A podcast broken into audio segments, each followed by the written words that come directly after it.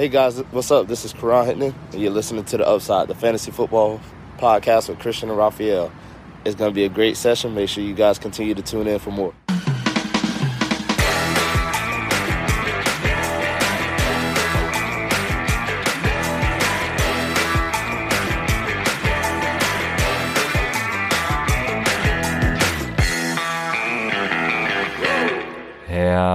Herzlich willkommen, meine lieben Footballfreunde, bei Upside, dem Fantasy Football Podcast. Mein Name ist Christian und auch diese Woche ist an meiner Seite wieder Raphael. Ihr hört unsere Folge zum Recap der Saison 2020 für heute mit den Positionen Quarterback und Running Back. Wir sind gespannt, werden so ein bisschen unsere ja, Strategien, die wir Anfang des Jahres äh, beziehungsweise Anfang der Saison hatten und über die wir uns vortrefflich gestritten haben, sage ich mal, äh, Revue passieren lassen und uns ja vielleicht auch heute wieder streiten. Ich bin gespannt, Raphael. Aber bevor ja, wir das machen, ja Bevor wir das machen, Raphael, lass uns noch ein bisschen äh, ja in den Spielen vom Wochenende schwelgen. Wie hast du die Spiele erlebt? Hast du sie überhaupt geguckt? Ja, klar, die habe ich auf jeden Fall geguckt. War ja, ich war richtig hyped. Ich fand die Spiele ja geil. Du war, warst ja nicht so begeistert. Ich äh, muss sagen, waren coole Spiele. Also der Auftakt, ne, Bills gegen Colts, war schon mal nicht schlecht. Also 27 zu 24 für die Bills hört sich knapper an, als es eigentlich war. War so ein kleines Schneckenrennen. Ne? Zwischendurch hatte Josh Allen dann gute Momente mit Stefan Dix, aber nie wirklich eine Gefahr, dass die, dass die Bills das noch verlieren.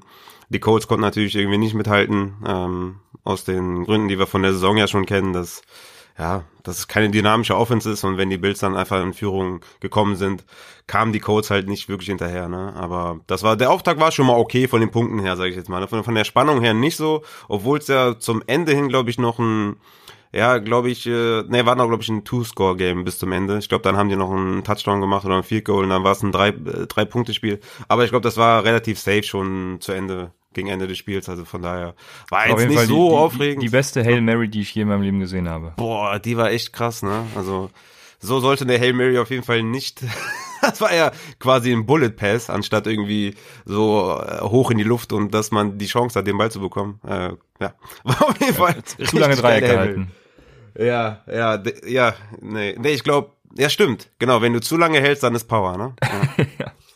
Ja, das war auf jeden Fall sehr, sehr schlecht. Ich weiß gar nicht, warum die in der Saison äh, Brissett immer die Hail Mary schmeißen lassen und dann jetzt bei so einem wichtigen Spiel lassen sie Rivers die Hail Mary schmeißen.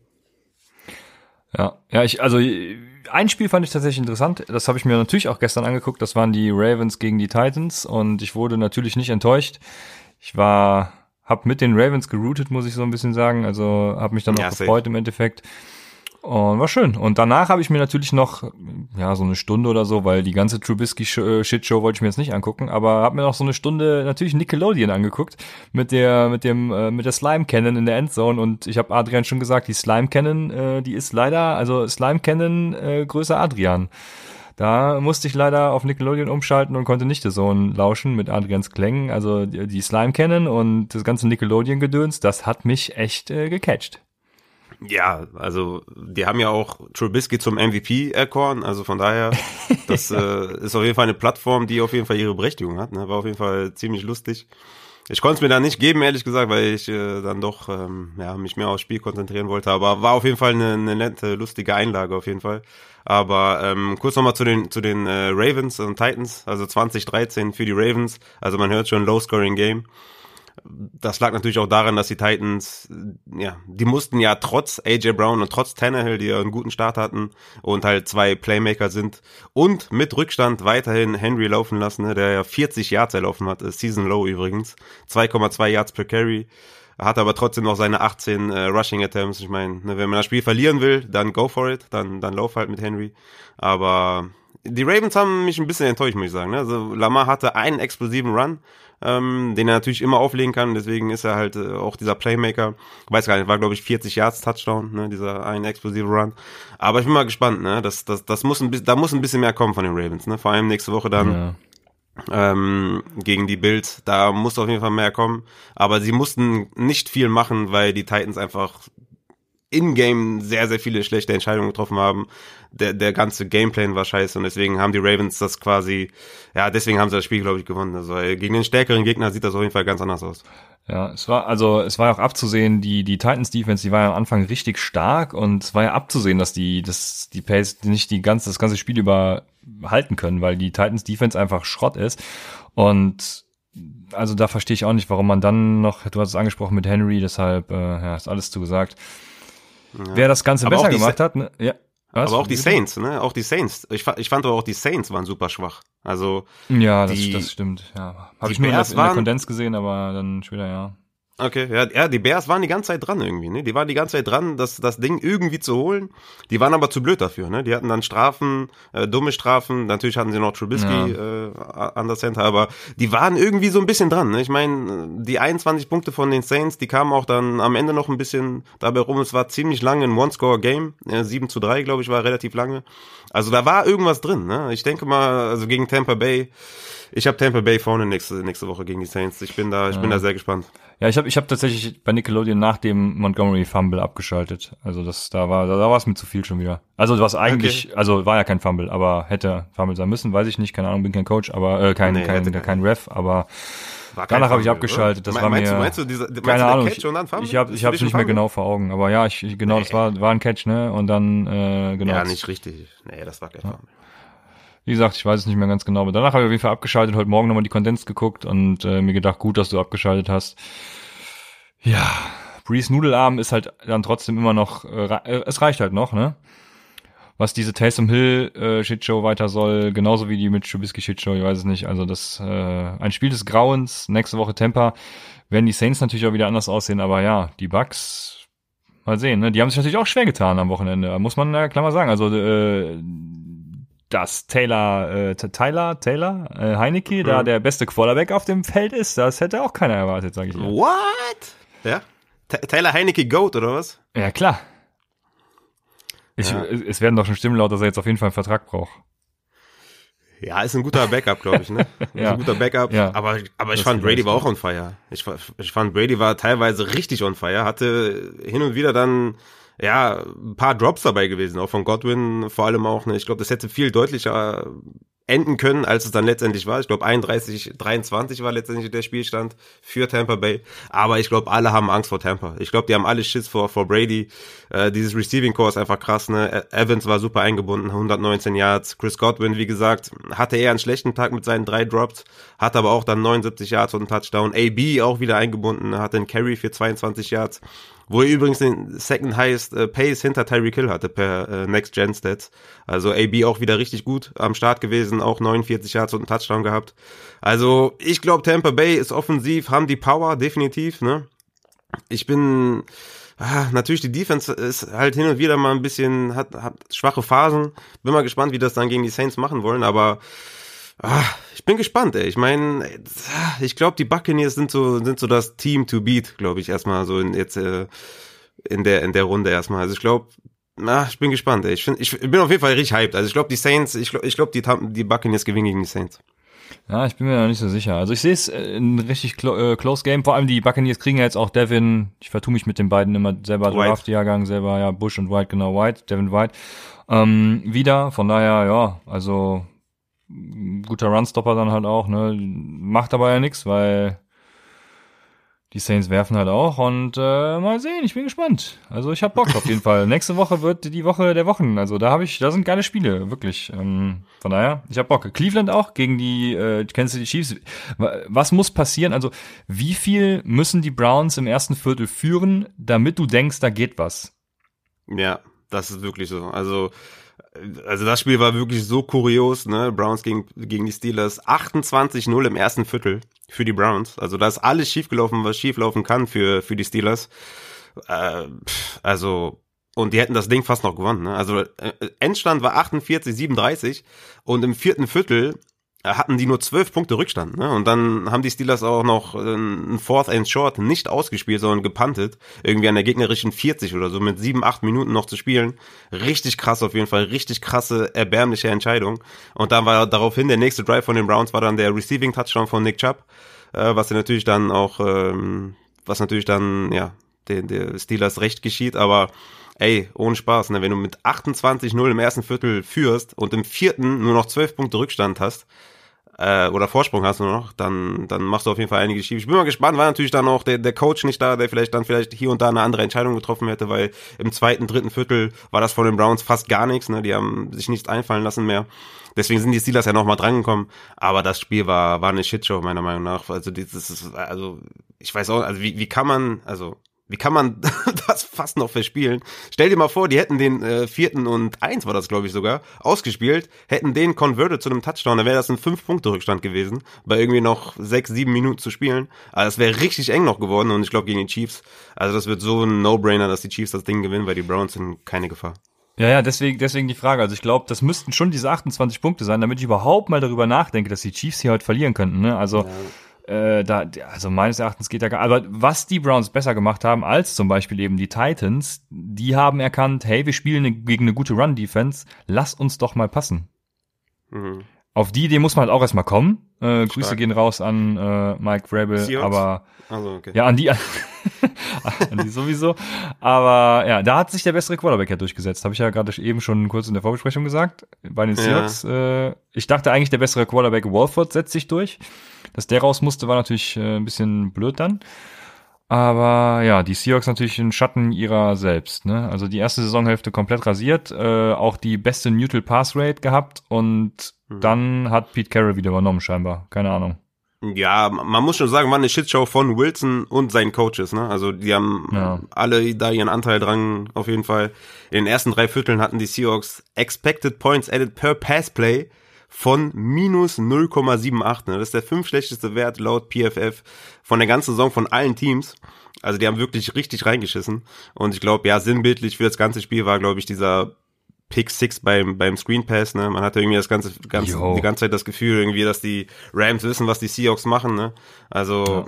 ich meine, klar, Wilson hatte es schwer gegen diese Rams Defense, die natürlich auch ständig Druck kreiert haben.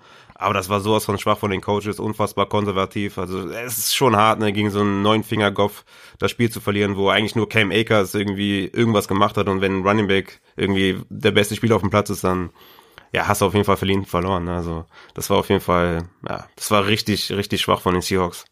Ja, ich dachte zuerst noch geil, äh, wie der, ich weiß gar nicht mehr, wer es war, was für, ob es ein Cornerback war, ob es ein Linebacker war, keine Ahnung, wie, wie er diesen Screen liest, ne? Aber dann habe ich äh, heute Morgen so ein paar äh, GIFs gesehen auf, auf Twitter, wo tatsächlich die, die Rams äh, Defensive Backs quasi die Routen der Wide Receiver vorlaufen. Also da habe ich mich nur gefragt, Leute, was, was war denn da bitte los? Also so mhm. unfassbar unkreativ äh, können die Seahawks ja mhm. schon fast gar nicht sein. Das ja, man hatte das die ganze Zeit das Gefühl halt, dass die wirklich wissen, was kommt. Ne? Und das, das kann ja, kann ja nicht sein. Du musst ja adjusten. Also deswegen sage ich ja auch immer, ne, im Football hast du vier Viertel Zeit zu reagieren. Und wenn du, wenn du da einfach gar nicht reagierst, dann ist einfach, äh, ja, coaching-wise einfach eine sensationell schlecht. Aber man muss auch sagen, Russell Wilson auch, ähm, ja, den Anfang-Hype der Saison, da war er, war er auf MVP-Kurs und ich weiß nicht, Woche sieben, acht oder so ist es halt, ja, ich weiß nicht warum, aber da kommt nicht mehr viel von Russell Wilson und mit ein Grund, warum die Seahawks verloren haben. Ja. Dem ist leider so, ja. Wie gesagt, nächste Woche geile Spiele. Leider teilweise zu spät. Keine mehr um 19 Uhr, sondern äh, ich glaube, das früheste ist um 9 Uhr. Dann auch noch die Chiefs gegen die Browns, was irgendwie keiner sehen will, weil der Ausgang klar ist. aber, aber gut, also äh, ich freue mich auf jeden Fall. Und Sag mal, was, was denkst du? Was denkst du? Was sagst du? Green Bay Packers gegen die Rams? Wer setzt sich durch? Ich habe doch, ich habe doch, also bisher sind alle meine Tipps eingetreten. Komm, ich muss jetzt mal meine äh, in meine Liga gehen und gucken, was ich da getippt habe. Ich habe nämlich getippt, dass die Green Bay Packers äh, gegen die Rams gewinnen, die Saints gegen die Bucks tatsächlich, dann die Chiefs natürlich gegen die Browns und ich habe den Upset getippt, die Ravens gewinnen gegen die Bills. Oh, okay, das ist spannend, das ist echt spannend. Ich glaube, mein Upset wird, ich, schwer, ne? Green Bay Packers, also Rogers MVP, äh, ja, denke ich mal, dass das wird. Sagen wir mal so. Ähm, ich wollte gerade sagen MVP-Form, aber man kann schon fast sagen, der MVP der Saison. Ah, ich weiß nicht, die Rams-Defense ist schon echt stark und ah, ich bin, also das, das wird so ein Spiel, wo ich, wo ich echt keinen Gewinner so richtig tippen kann. Ich denke, dass die Rams das holen und sonst glaube ich, äh, bin ich bei Bills gegen Ravens bin ich leider für die Bills. Ich bin ja auch dann letztendlich dann für die Ravens, also von allen Teams, die noch dabei sind, gönne ich das den Ravens am ehesten, obwohl ich so eine Dynasty von den Chiefs geil fänden würde, wenn die jetzt die nächsten zehn Jahre achtmal gewinnen oder so, fände ich richtig geil, ähm, mal dabei zu sein bei so einer krassen Dynasty und nicht die Dynasty zu haten, wie bei den Patriots, die habe ich ja jahrelang gehatet, bis ich dann letztendlich eingesehen habe, dass es richtig geil war und Brady ein cooler Typ ist. Und äh, das will, will ich bei den Chiefs dann nicht verpassen, also von daher so eine Chiefs Dynasty fände ich ganz cool, ähm, dann haben wir noch Chiefs gegen Browns, ist ja, ist klar. Und Saints gegen Buccaneers bin ich bei beim Goat. Ich bin bei Tom Brady. Ich hoffe, der gewinnt. Ich kann die Saints auch nicht ab. Und äh, deswegen gehe ich da mit meinem Herz und gehe mit Tampa Bay. Ja, krass. Ich bin gespannt. Also wird auf jeden Fall sehr spannend. Ähm, das soll es dann auch gewesen sein, denke ich. Bevor wir in unser eigentliches Thema einsteigen, müssen wir aber trotzdem noch eine Sache machen. Und das sind so ein paar News abhandeln. Und bevor wir das sogar noch machen, habe ich noch ein questionable Quote, Raphael. Mhm. Das questionable Quote ist, the primary focus going into uh, 2021 will be to run the football more often and more effectively. Eff eff effectively. Effectively. more, more, more äh, effektiv. Weißt du, ja. von wem dieses Zitat stammt? Ja gut, entweder Titans oder ähm, oder Dingens oder Seahawks. Ich würde ja, mal sagen Titans. Es ist na, oh, das ist natürlich oh. falsch. Es ah, ist schau. natürlich von ich, Pete, Pete ich, Carroll. Ich würde sagen Pete Carroll. Der auch seinen kompletten Coaching-Staff ja schon zurückbeordert hat und gemeint hat, wir machen genauso weiter wie bisher und rennen öfter, denn das wird unser äh, Erfolgsrezept. Und da kann ich nur, also äh, ja, alle Seahawks, die ich irgendwie mal kennen sollte, wie Goldi, Goldi ist doch Seahawk, die bemitleide ich wirklich aufs Äußerste. Also das tut mir wirklich sehr leid, dass ihr so einen Headcoach habt. Aber manche Leute finden den ja geil, von daher, warum nicht? Das auf jeden Fall richtig, ja. musste ich mich darüber sehr bepissen, tatsächlich. Ja, das ist auf jeden Fall, als, als Seahawks-Fan hatte man bisher eigentlich ein Luxusproblem, sage ich mal, ne, dass man jetzt nicht jedes Jahr den, den Super Bowl gewonnen hat. Ich bin mal gespannt, wie diese ganzen Seahawks-Fans ne, mal reagieren, wenn Russell Wilson nicht mehr da ist. Da bin ich mal ja, es ist halt, es war halt gestern ja auch wieder das, ähm, vorgestern, das, dasselbe äh, Lied, ne? Also einfach mal machen und gucken, was passiert, ne? So, mm. nach dem Motto, wird, wird ja immer gespielt da und ich verstehe Die hatten gar keinen Plan nicht. gehabt, ja. Ja. ja. Aber gut. Wir, und diesmal hatten sie halt keinen Russell Wilson in ja. Top-Top-Form, ne? Der hat halt eine Average-Form und äh, dann bringt dir das nichts, aber bisher hat er halt immer alles rausgeholt und das ist halt das, was die meisten Seahawks-Fans ja nicht raffen, ne? Ja. So ist es. Aber machen wir ja für, mit einer für, für mich weiteren, äh, ja wie soll ich sagen, also ich kann die Nachrichten nicht ganz verstehen. Ähm, Doug Peterson wurde bei den Eagles gefeuert und ist für mich ein hervorragender ja, Game Manager oder wie nennt man es, also ein hervorragender ähm, ein hervorragender Entscheider einfach in diesem dem Sinne halt auch ein hervorragender Head Coach, ne? Ähm, ich habe es nicht ganz verstanden. Es soll wohl Differenzen gegeben haben, dass äh, da Leute zu viel in seine Arbeit reinreden. Er will nicht mehr in seine Arbeit reingeredet kriegen. Schade für die Eagles. Was meinst du? Wo landet er? Bei den Jets vielleicht? Oh, ich hoffe nicht, weil ich glaube auch, dass Peterson ein guter Coach ist. Ich kann es auch nicht ganz nachvollziehen. Ich meine, klar, er hat ein bisschen lange an Wentz festgehalten, aber letztendlich hat er, hat er den Schritt gewagt und tatsächlich den Rookie reingeschmissen. Natürlich hat Wentz auch ihm keine andere Wahl gelassen, aber einfach mal so, dass man sagt, ey, so, ne, ich, ich säge den äh, Starting Quarterback ab, ist schon mal auf jeden Fall eine Entscheidung, die nicht jeder getroffen hätte, denke ich. Deswegen kann ich auch nicht ganz nachvollziehen, dass man da jetzt den, den Head Coach rausschmeißt. Mm, ich hoffe nicht zu den Jets, weil ich die Jets tatsächlich nicht so mag als Giants-Fan sein. Ähm, ist das der richtige Landing-Spot für Doug Peter? Ich finde irgendwie, der passt nicht da rein. Irgendwie. Ja, er hat ich doch da eine Connection. Ich, mir fehlt gerade der Name. Der hat, der hat eine Connection mit dem ähm, einen da, ja. Mh, mm, naja, das habe ich auch gelesen. Ich hab, mir fällt der Name aber auch nicht ein. Ähm, ja, okay, Joe Connection Douglas, ist das ist Joe, genau, richtig, ja, genau. Ähm, aber irgendwie finde ich, passt er da nicht so rein. Aber bei den Jets hat man halt immer dieses Adam Gaze-Gesicht. Ne? Also die müssen ja auch eine komplette Renovierung machen und ein neues Image kreieren, glaube ich. Vielleicht auch ein neues Emblem, neue Trikots, damit sie ja irgendwie diesen Adam Gaze-Effekt loswerden können. ja, Adam Gaze kann ja, Adam Gaze kann ja nach Philadelphia gehen. Ja. Das, Oder der wird OC unter oh. Doug Peterson, kann auch sein. Ach je, Gott. Lass uns schnell weitermachen. mit einem mit einem Thema, was mich sehr hypt, muss ich sagen, und das ist, dass Deshaun Watson ja um einen Trade gebeten hat, weil oh, er, es gab da auch Unstimmigkeiten. Ich kann so ein bisschen beide Seiten natürlich nachvollziehen, ne? Also Deshaun Watson ist halt Spieler, dementsprechend kann ich die GM und Owner-Seite auch nachvollziehen, die sagen, kümmere dich um dein Spiel und lass uns die, lass die Erwachsenen mal machen. Aber wenn die schon Watson halt so ein bisschen Mitspracherecht fordert und so, dann gebe ich das halt meinem besten Spieler, der, äh, wenn, also wenn er on pace gewesen wäre, so wie Bill O'Brien, so wie er gespielt hat, weil es Bill O'Brien gefeuert wäre, dann wäre er jetzt der MVP und nicht äh, Aaron Rodgers. Von mhm. daher, ne, also ja, ich bin bei halt dir. Ja. ja. ich bin bei dir, wenn man ihm das nicht versprochen hätte. Ne? Dann müsste er ruhig sein, weil er nur ein Spieler ist. Aber die haben ihn ja versprochen, den einzubinden. Und wenn sie das dann nicht machen, kann ich ihn ah, okay. voll verstehen, dass er da sauer ist. Ja, okay, die Info hat mir tatsächlich gefehlt. Dann bin ich natürlich komplett bei Watson. Also ich bin sowieso bei Watson, weil Watson ein absolut geiler Typ ist. ja, und absolut, er ja. hat ja eine No-Trade-Klausel. Das heißt, er hat die Texans komplett an den Eiern. Also. Ja, ich, ich glaube, also viele sagen ja auch, ja, ne, ein Spieler hat einen Vertrag und dies und das, aber der hat so eine Macht als Spieler. Ich glaube, wenn der will, kann er da, kann er da weg. Ja, und auch dahin, wo er will, ne? Das ist ja, das ist ja das Spannende. Ja. Und er hat schon Miami als Wunschdestination geäußert. Und also, wenn ich Miami wäre, ich, äh, Tour, dann haben sie den 1-3er, den 1-18 ist es, glaube ich, 1-18er, plus noch nächstes Jahr ein First Rounder, also drei First Rounder insgesamt, äh, plus Tour, äh, gib mir die schon Watson. Sofort. Mache ich, unterschreibe ich. Das ist die Ideallösung für die Dolphins. Ne? Da brauchen sie auch gar keinen Guerilla zu machen. Nehmen sie ein 1.3, ein Quarterback, lassen sie Tour sich entwickeln. Das wäre der absolute Traum, glaube ich, für alle Dolphins-Fans. Obwohl, nee, glaube ich gar nicht für alle Dolphins-Fans. Ich glaube, für alle unabhängigen äh, Leute, die das beobachten, wäre das der absolute Traum. Also ich glaube, das ist auch wirklich die mit den Jets vielleicht die einzige Franchise, die auch die Power hat, einen Trade zu machen, wo die Texans ja. sagen können, okay, da gehen wir dann irgendwie, ja, immer, du gehst als, gehst immer als Verlierer raus, wenn du Watson verlierst, aber dann kannst du sagen, okay, ähm, wir kriegen so viel Kapital und so viel Value, dass man den Trade machen kann, ohne dass uns die ganze Welt äh, auseinander. Ähm, ich glaube wirklich, Dolphins wäre, die könnten das stemmen. Die könnten wirklich sagen, hier, wir geben euch Tour, einen jungen Quarterback, wir geben euch hier zwei, drei First-Round-Picks, damit könnt ihr was machen.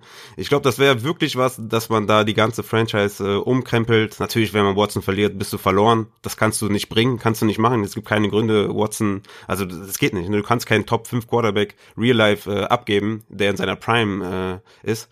Aber das wäre wahrscheinlich die einzige Chance, das irgendwie zu rechtfertigen, dass du Tour bekommst und ein paar Picks. Aber das wäre der absolute Super-Go, glaube ich, für alle. Stell dir vor, du bist, stell dir vor, du bist Texans-Fan, irgendwie vor, keine Ahnung, drei Jahren geworden oder so, ne?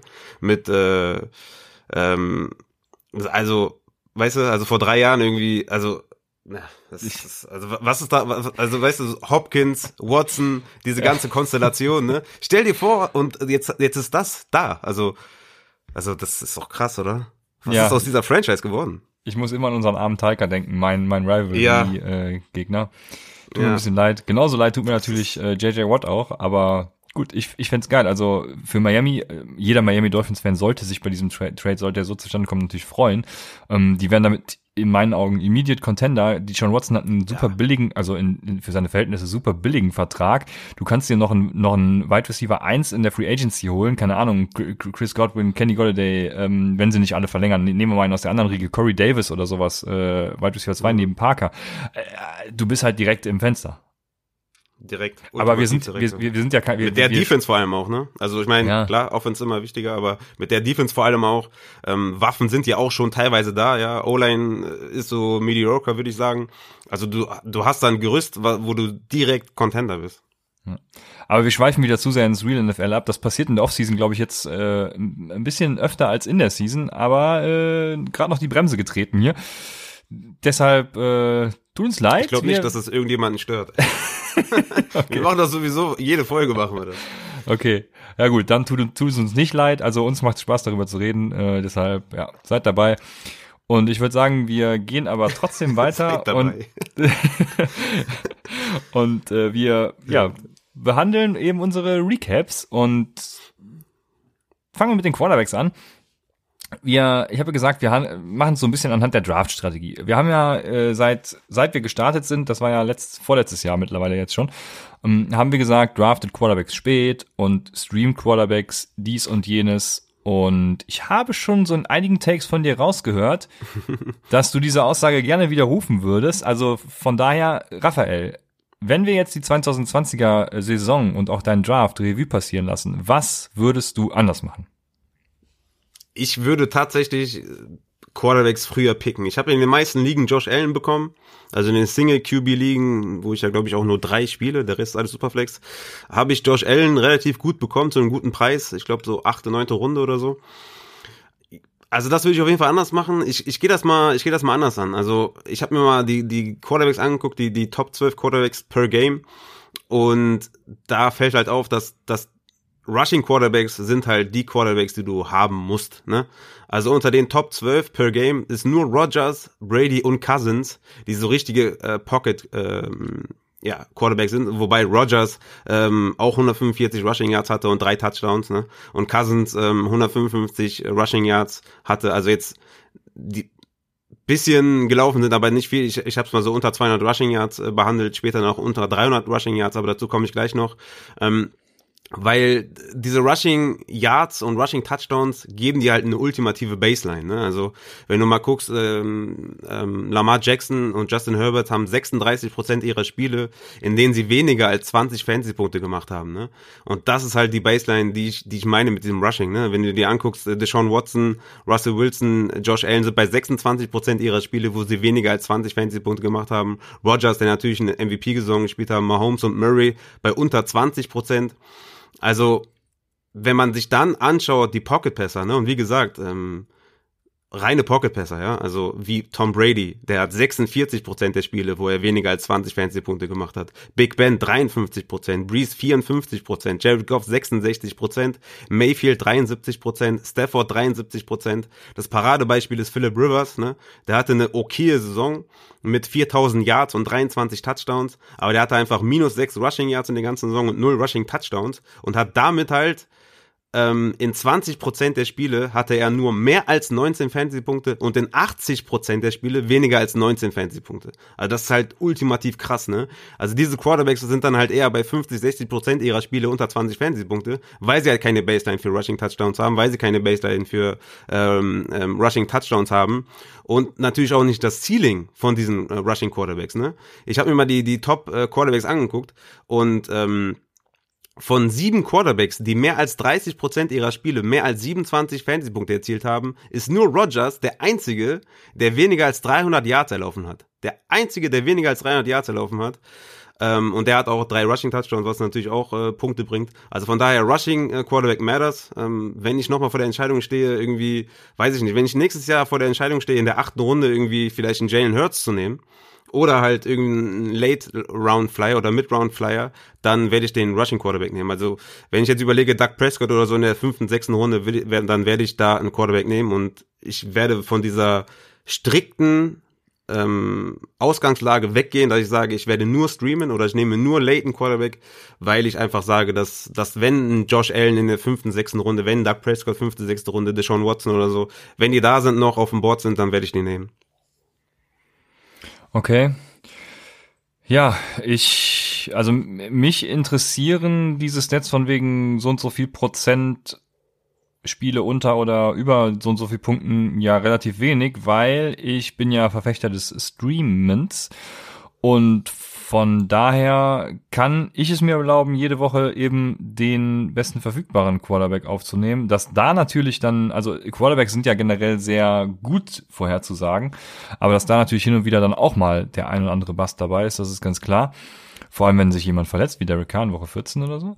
Ähm, aber an und für sich, äh, und vor allem muss man jetzt hier auch natürlich das Scoring beachten. Ne? Also im, im Upside Bowl Scoring zum Beispiel, da, äh, also bleiben wir mal bei Rogers, der ja kein Rushing Quarterback ist, aber gut, der hat auch so Punkte gemacht, aber trotzdem, der ist dann absolut Elite. Der ist, glaube ich, in einem eigenen Tier für sich nach Upside Bowl Scoring, weil eben da die Completions positiv bewertet werden und Incompletions negativ. Das heißt, im Passing wird da nochmal ja, was fürs Value getan. Ich habe mir mal von Stathole Sports, ähm, Jeff, wie heißt er noch weiter? Ich weiß es nicht, gerade nicht. Ähm, der hat das Wins Above Replacement für Fantasy Football gemacht. Da wollte ich mich die Offseason übrigens auch mal rangeben, das in einem eigenen Modell zu machen und dann natürlich in unsere Shiny App zu übertragen.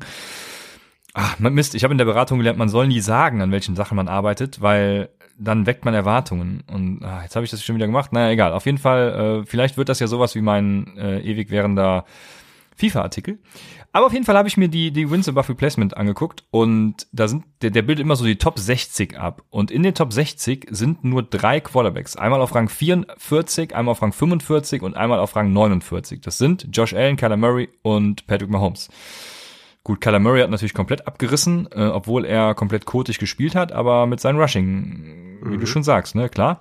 Mhm. Ähm, ist auch eine One-QB-Liga, die der abbildet mit seinem above Replacement. Deswegen, ja, also so viel Siege über seinem Replacement-Level bietet mir halt ein Quarterback nicht. Ne? Wie gesagt, immer vor der Prämisse, dass das Scoring nicht irgendwie außergewöhnlich ist, wie, wie das Upside-Scoring, mm, sondern jetzt mal ganz normal irgendwie äh, das klassische Half-PP oder beziehungsweise klassische Standard, was auch immer jemand da spielt, mit den Quarterbacks.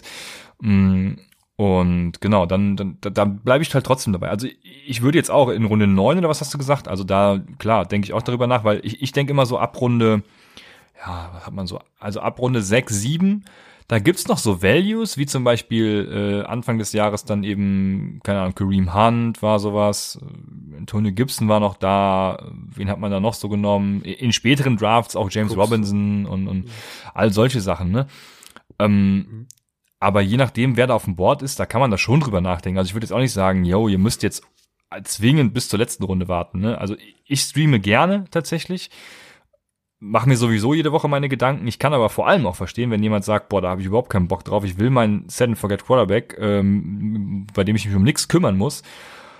Ja, ich würde halt keinen Patrick Mahomes in Runde 3 oder so nehmen oder einen mhm. Deshaun Watson in Runde 3, aber wenn dann so jemand, wie du sagst, bis Runde 5 fällt, dann bin ich da vollkommen fein mit. Ja, warum nicht? Genau, also genau, ich habe ja nur gesagt, dass ich adjusten würde, also nicht mehr, ich war halt, äh, ja, ich war ziemlich starker Verfechter davon, dass man Late Round geht.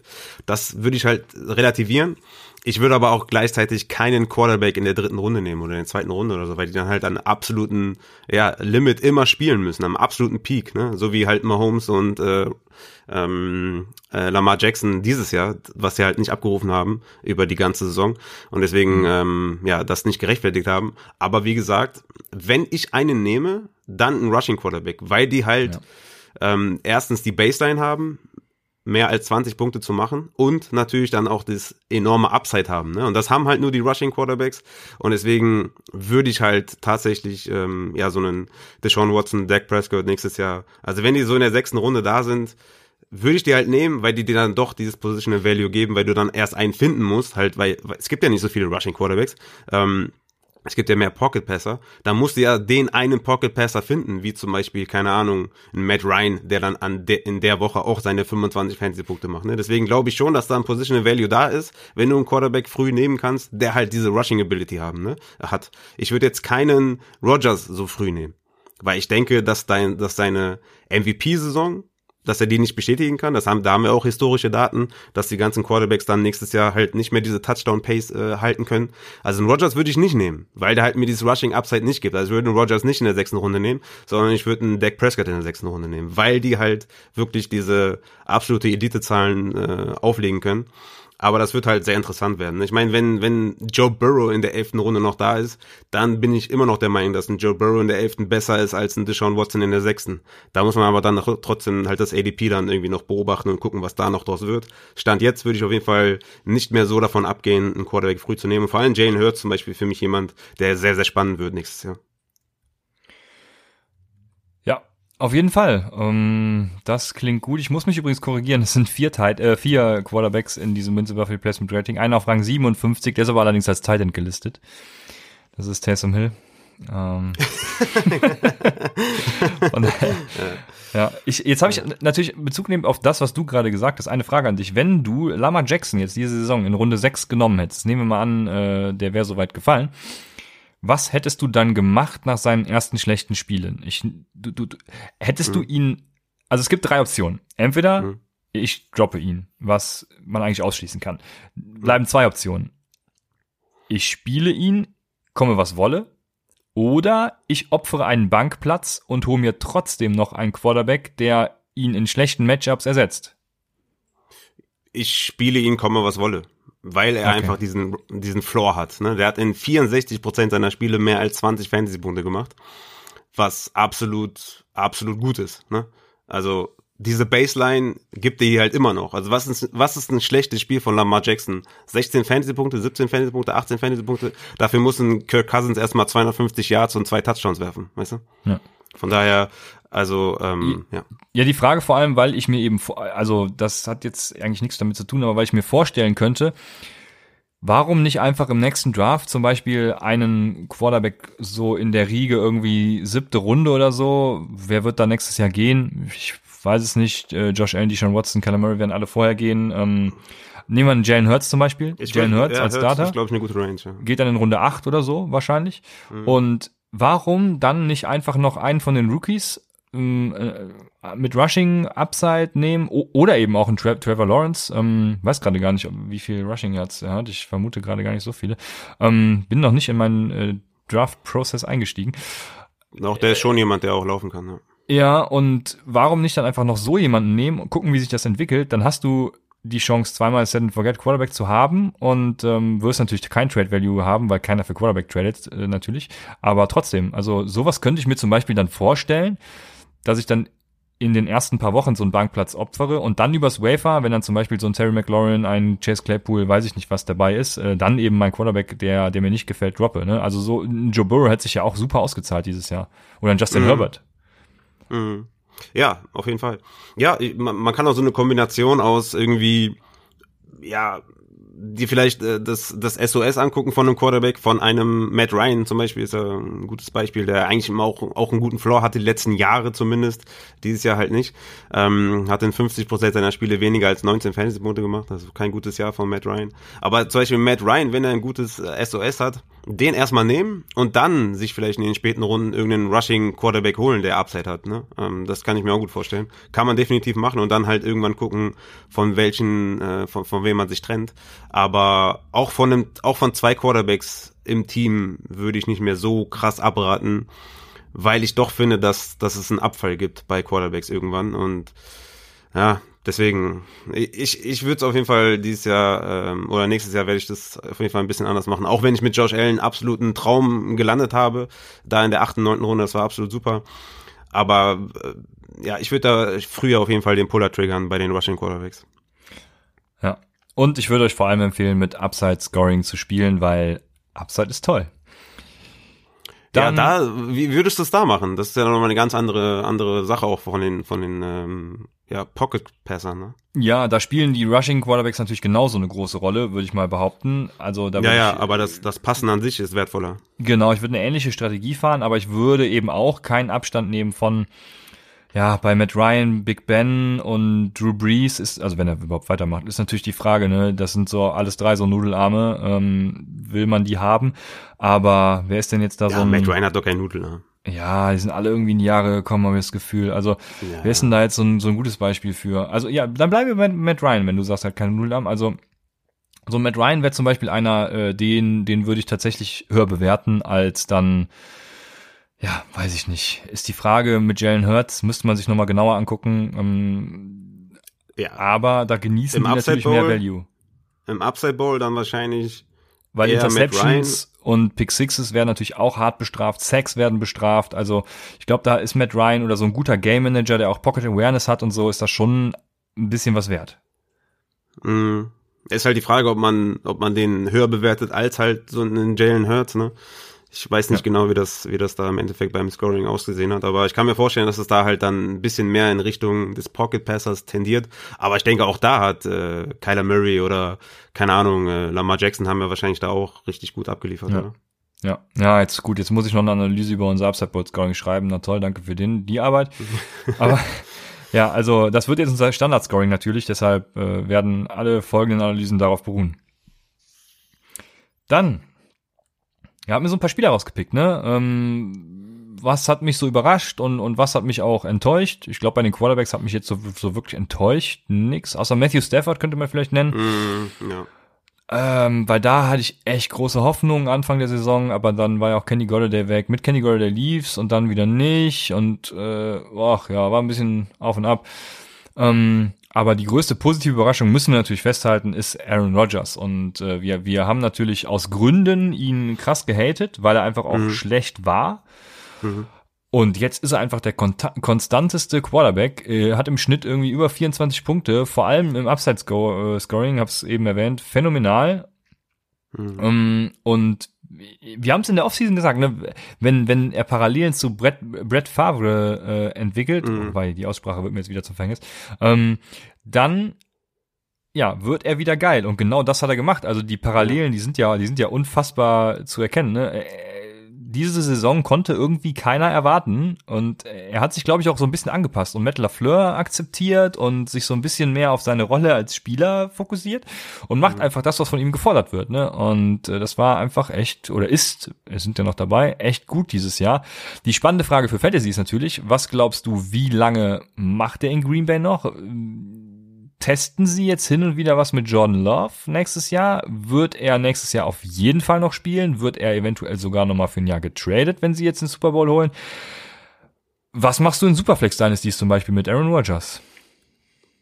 Kommt natürlich darauf an, was für ein Modus du gerade bist. Ich glaube, einen höheren Sell-High äh, Fenster, ein höheres Sell-High-Fenster kannst du nicht kriegen. Also nach 44 Touchdowns und 5 Interceptions und 24,7 Fantasy-Punkte pro Spiel ähm, wirst du kein besseres Fenster mehr bekommen.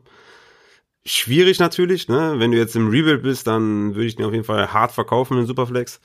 Ich würde den aber auch einkaufen, wenn du sagst, ich bin jetzt im, im, im Win-Now-Fenster, würde ich ihn jetzt auch kaufen, weil ich glaube, also drei Jahre auf einem guten Niveau hat er noch. Ich glaube nicht, dass er nächstes Jahr wieder auf diesem Niveau sein wird, weil es einfach outstanding war, ne? wie auch der Titel MVP ja schon beschreibt.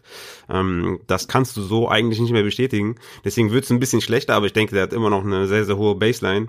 Vor allem auch, wenn Touchdowns irgendwie sechs Punkte geben oder so. Also Aaron Rodgers wird, glaube ich, noch zwei, drei gute Jahre haben, auch in Fantasy. Okay, ja, ich hätte es jetzt auch, also ich hätte es ähnlich gesagt, ne, verkaufen, wo es geht und ähm, ja, wenn du einen Titel holen willst, dann eben auch nicht scheuen, äh, High zu buyen, sagt man das so? Äh, also viel, zu, viel, viel, aus, viel auszugeben, genau, bei High. Und eine andere positive Überraschung, natürlich für mich, äh, ich hasse ihn ja wie die Pest, ist Josh Allen. Und was mich, Immer was noch? mich, ja, äh, nee, nee. Okay. Also ich hasse ihn immer noch, weil ich einfach finde, dass er ein schlechter Quarterback ist und ich, ich, ich glaube, ich, ich habe ja die Prediction, dass er der nächste Carson Wentz wird. Aber man kann ihm nicht vorwerfen, dass er kein guter Quarterback war dieses Jahr. Er war, hat hervorragend gespielt und was mir, mich, mir jetzt schon bei Josh Allen auf den Sack geht, er wird. Ist der Bart? Der Schnurrbart? Nee, ist nicht Josh Allen selbst, sondern okay. er wird die nächsten Jahre immer für ultra nervige Vergleiche herhalten müssen, weil er dieser, also das, das sagt einem dann keiner, aber er ist dieser eine von 100, der zwei komplett kotige Saisons hatte und dann in der dritten irgendwas passiert ist, äh, wo er komplett ausgerastet ist. Also keiner konnte diese Saison bei Josh Allen erwarten. Ähm, Josh Allen gab einem die letzten beiden Jahre absolut null Jetzt hat er ein geiles mhm. Jahr gehabt und man sieht ja schon bei, bei diesen ganzen Tour-Vergleichen, ne? Ähm, mhm. Wenn dann jemand sagt, ja, die Dolphins müssen an drei über einen Quarterback nachdenken, dann kommt wieder irgendein Dolphin daher und sagt was von wegen, ja, aber Josh Allen, der hatte doch in den ersten Jahren irgendwie 300 Interceptions und nur 10 Touchdowns. Da, da muss man Tour doch mal Zeit geben. Mhm.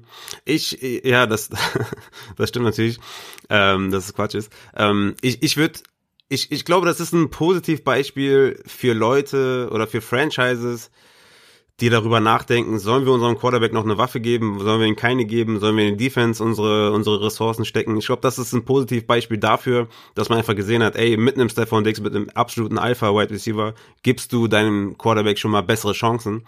Ähm, die Broncos haben das ja auch versucht, ne, mit Drew Lock. Das hat da ja nicht so ganz funktioniert, auch, auch weil Courtney Sutton sich ja natürlich auch verletzt hat und weil Drew Lock, ja, ich glaube, bei denen kann man das Kapitel auch abschließen, dass irgendwie noch was wird, ja, aber auch da. Der, der wird genau das, für die Vergleiche rangezogen. Ja, ja genau, da kann man natürlich auch das Vergleich Josh Allen ziehen. Ja, ja, klar, fair auf jeden Fall. Ähm, ja, es muss dann schon auch ein bisschen was sichtbar sein. Ne? Josh Allen hat einfach ein ich will es ja gar nicht sagen, ohne ausgelacht zu werden, aber der hat einfach einen unfassbaren Arm, ne? Also auch, auch die Pässe gestern, ne? Oder vorgestern, mhm. die da einfach aus dem, so, so Backfoot, äh, 50 Yards irgendwie aus dem Nichts, aus dem Handgelenk. Ich meine, was ist das? Ne? Was, was, was ist das? Also gibt's einen Quarterback, der so werfen kann? Ich weiß, vielleicht Patrick Mahomes noch annähernd, aber Josh Allen spielt da irgendwie in seiner eigenen Region. Mm, er bringt natürlich auch dieses Rushing, diese Rushing Ability auch mit. Er kann Drives auch verlängern und hin und her, also Real Life gesprochen jetzt.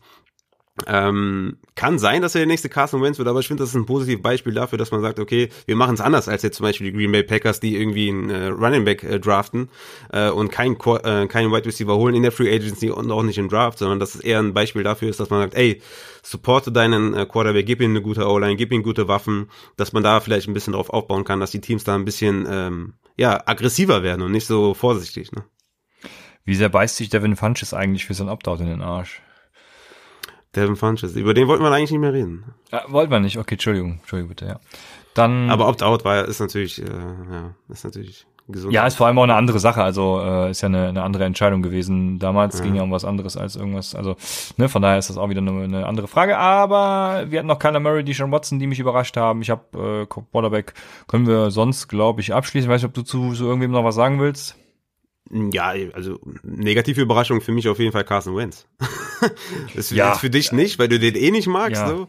Aber ich, ich, ich mochte den eigentlich ziemlich, muss ich sagen. Also äh, ich hatte den, glaube ich, in den Top Ten auch bei Quarterbacks im Redraft.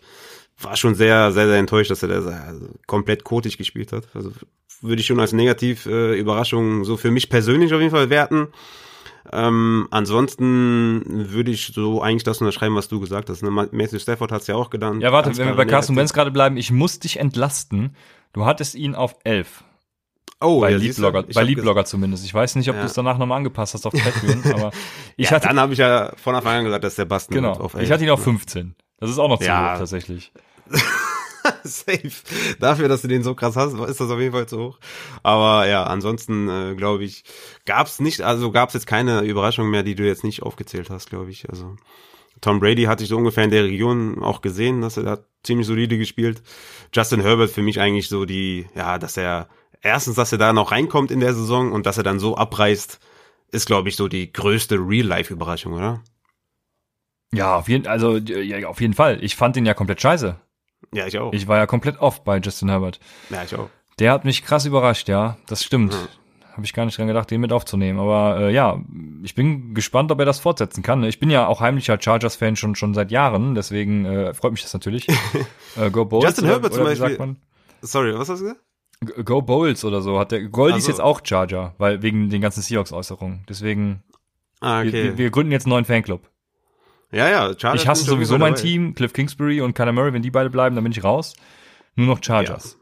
Nice. Ich hasse auch die Giants. Äh, von daher, ja. mich hält da, mich hält da sehr wenig, aber natürlich ein Ultra-Fan. Aber ja, wenn wir die, wenn wir die äh, Franchise wechseln, dann bin ich auf jeden Fall dabei. Ich habe sehr gute Argumente als Giants-Fan. Aber Justin Herbert wäre zum Beispiel für mich jemand, wo ich nächstes Jahr, den hätte ich jetzt nicht auf meiner Draftliste. Den würde ich jetzt nicht in den ersten zehn Runden nehmen weil ich einfach glaube, dass der im ersten Jahr vielleicht ein bisschen überperformt hat, mhm. äh, hart an seinem Ceiling gespielt hat und nicht diese Rushing Upside hat, ähm, die ich jetzt zum Beispiel bei einem Deshaun Watson habe oder bei einem Jalen Hurts oder so. Obwohl Justin Herbert natürlich auch mit seinen 225 Rushing Yards und vier Touchdowns, also am Boden, natürlich auch eine Baseline geboten hat, aber nicht dieses extreme Upside, nicht dieses extreme, extreme Ceiling hat. Und wenn man dann einberechnet, dass er dann halt wirklich, ja, ein bisschen abbauen wird, glaube ich. Also ich glaube nicht, dass er, dass er an diese Leistung anknüpfen kann. Ist der zum Beispiel für mich jemand, den ich hinter einem Jalen Hurts hätte, ähm, mhm. weil Jalen Hurts einfach eine unfassbare Rushing Baseline hat. Der hat in seinen 13 Spielen 323 Rushing Yards gemacht. Also der ist auf jeden Fall jemand, der auch seine 500, 600 Rushing Yards haben kann. Ne? Ja. Das äh, stimmt auf jeden Fall. Ich sehe gerade, ich hatte Baker Mayfield ziemlich hoch. Ich bin natürlich, oh, ich bin natürlich der Beste. Oh. Wo auf elf, auf elf, aber Und, immer noch wo viel höher als alle Äh, 17. Ja, siehst du, das ist auch noch zu hoch. Und Gardner Minshew hat mich schwer enttäuscht. Ne? Gardner Minshew war mein Sleeper-Kandidat, das weiß ich noch ganz genau. Ja, hat ihn auf 13 gehabt. Der war doch gut. Der Ach, war doch solide. Ja. Ja, ja. Der hatte halt, ja. der wurde halt gebencht, aber sonst hatte er doch ganz gute Spiele gehabt. Ja, gut, aber ja, wenn er gebencht wird, macht er halt keine Punkte, ne? Ja, ja, gut, aber ist ja nicht seine Schuld, ne? Ja, stimmt schon, hast recht. Die, die Jacksonville Jaguars haben ja gedacht, okay, Mike Lennon ist so krass, also den müssen wir auf jeden Fall, den müssen wir reinschmeißen. Ja, der Jake Luton war es doch zuerst, ja, also. Ja, der war erstmal genau als ja. Verletzungs, äh, wie sagt man, als äh, Verletzungsholder und danach haben sie ja dann Mike Lennon tatsächlich aktiv für Minshew dass Mike Lennon überhaupt noch irgendwo Quarterback ist, das ist für mich. Das ist eh der Knaller. Ja, gut. Äh, dann würde ich sagen, hätten wir die Quarterbacks ja, gut durchgekaut und wir können zu den Runningbacks kommen. Und ich habe hier viele Namen, die mich enttäuscht und überrascht haben, aber wir fangen natürlich wieder ja bei beim Draft an. Also du hast vor der Saison ganz krass gesagt, in den, aus den ersten beiden Runden gehe ich nicht raus, ohne einen Running Back zu ziehen. Bei mhm. mir war es eher so das Motto, ich hole mir einen Start. Wenn ich äh, früh drafte, so innerhalb der ersten, was habe ich gesagt, ich glaube sechs Positionen, weil in sechs hatte ich Kenny Drake. Ähm, es ehrt dich auf jeden Fall, dass du das, dass du das so sagst. Es ja, ehrt dich auf jeden Fall. Wenn ich, zu dem komme ich nachher noch. Wenn, wenn, wenn ich an ja. sechs drafte und danach gehe ich erstmal auf Wide Receiver und dementsprechend, ja, Feuer frei. Also, was sagst du zu deiner Strategie? Ist die aufgegangen? Würdest du es wieder so tun? Oder wenn ja, was anders machen? Äh, ja, ich würde es auf jeden Fall, ja, ich würde es auf jeden Fall genauso machen safe genauso machen. Ähm, die Bust Rate ähm, ist jetzt nicht übertrieben höher gewesen als letztes Jahr oder irgendwie im Vergleich zu den Wide Receivers. Ähm, da haben genauso viele gebastelt. Ne? Also wenn man jetzt McCaffrey nimmt und Saquon Barkley, ähm, Clyde Edwards-Helaire und Joe Mixon, die da, die ich relativ hoch hatte und die auch in den ersten ein, zwei Runden gegangen sind, mit denen man natürlich reingekotet hat, ist klar.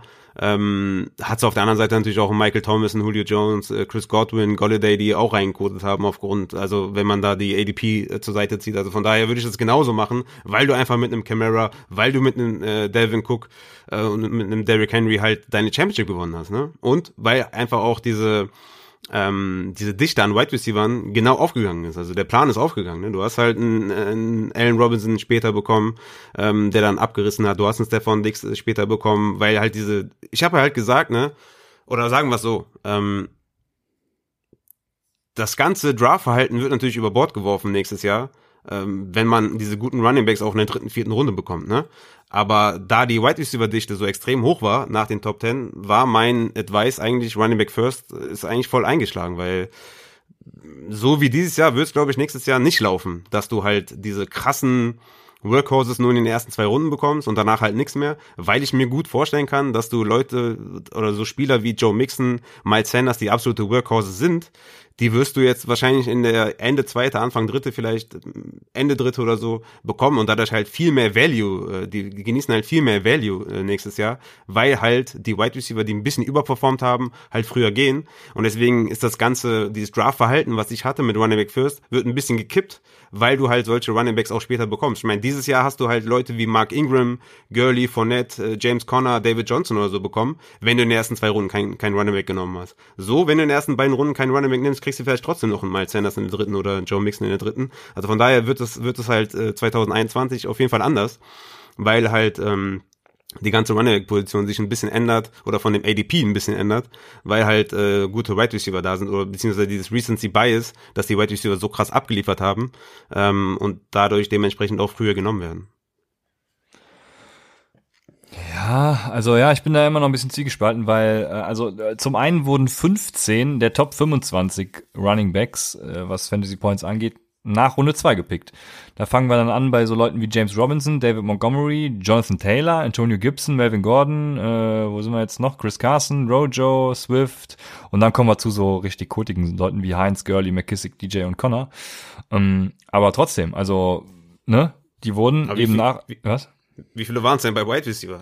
bei Wide Receivern wurden von den Top 20 Wide Receivern nur fünf nicht als Top 20 Wide Receiver gepickt. Da musste ich ja ein bisschen anders gucken übrigens auch, weil in den ersten beiden Runden ging ja äh, größtenteils nur, nur Running Backs, was ja völlig utopisch ist. Ich hätte den Vergleich vielleicht machen sollen zwischen Top 20 Running Backs und Top 20 Wide Receivern so. Aber mhm. trotzdem, also ähm, von den Top 20 Wide Receivern wurden nur fünf nicht als Top 20 Wide Receiver gepickt, was eben, also Wide Receiver bestätigen ihre Position halt besser als Running Backs. Und Running Backs findest du halt in der Regel immer irgendwelche Leute, wie, also ich habe ja Antonio Gibson gehypt bis zum geht nicht mehr. Genauso habe ich es mit Kareem Hunt auch gemacht, der leider jetzt nicht hier in der Liste ist, aber der kommt äh, nicht, nicht weit danach. Und ja, gut, ich habe es auch mit, man muss fairerweise sagen, ich habe es auch mit Philip Lindsay und John Howard gemacht. Ähm, das ist halt ein bisschen, also du, du bist darauf angewiesen, dass du natürlich dann auch triffst, aber da sind wir jetzt wieder bei der Stathold Sports äh, Wins Above Replacement, äh, ja, wie nennt man das, äh, Formel. Und da wurden sieben Running Backs in den Top 24, äh, sind da, nicht wurden, sondern sind in dieser Wins Above Replacement äh, ja, Kategorie. Sieben Running Backs in den Top 24, das heißt, äh, ne, in dem Runback, ja, das ist blöd, in den Top 24 so. Vier davon sind gedraftet als Top 10 äh, Running Backs und acht Wide Receiver haben wir in den Top 24. Also das hält sich die Waage, ne? Und da sind auch vier drafted als Top 10 Wide Receiver. Plus eben noch Ridley und Metcalf, die wir übelst gehypt haben, die ihr hättet haben müssen. Mhm. Also sind wir bei A6 von 8. Ich äh, rechne es mir schön natürlich jetzt hier.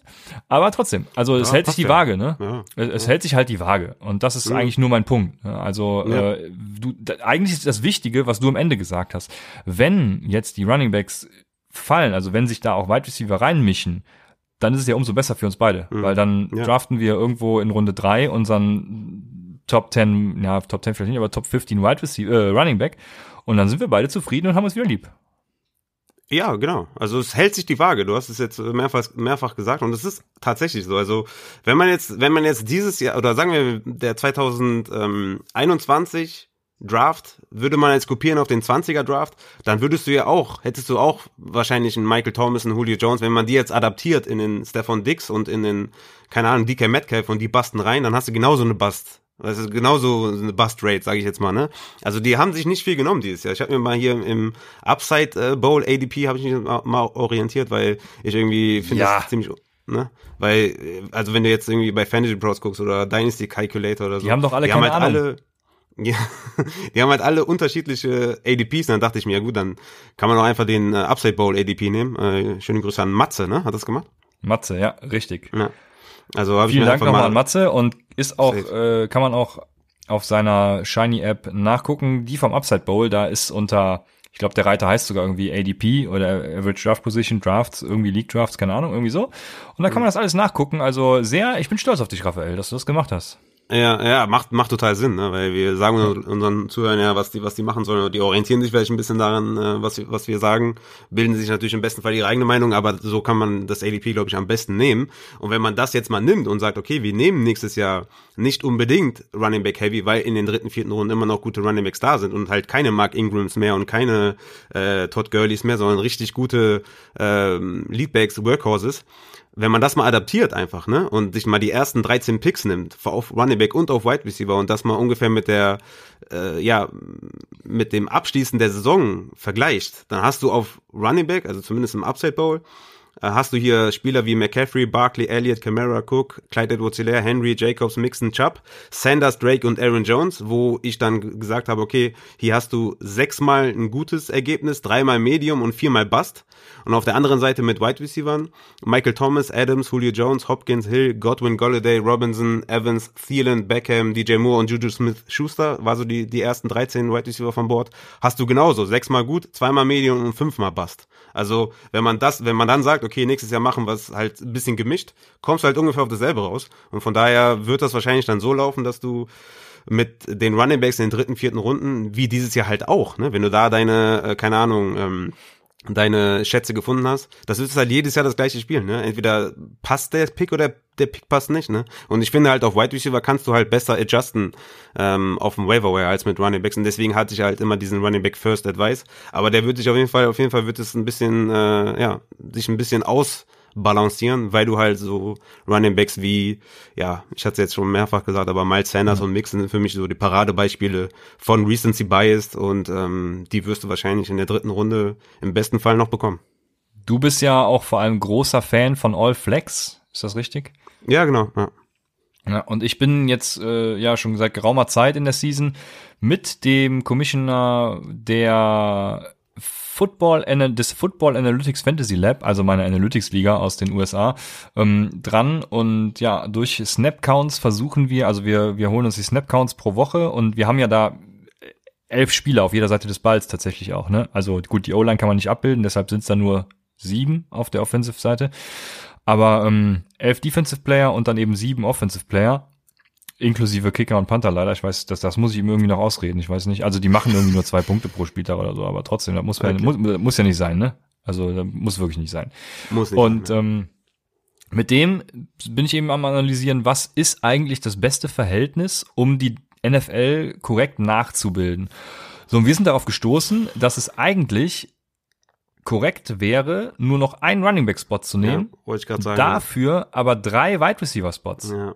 Und es gibt tatsächlich eine Sache, warum wir das nicht machen, weil die Minnesota Vikings, die verhageln es uns. Das ist die einzige Franchise, die mehr mit zwei Wide Receiver Sets spielt als mit drei Wide Receivern.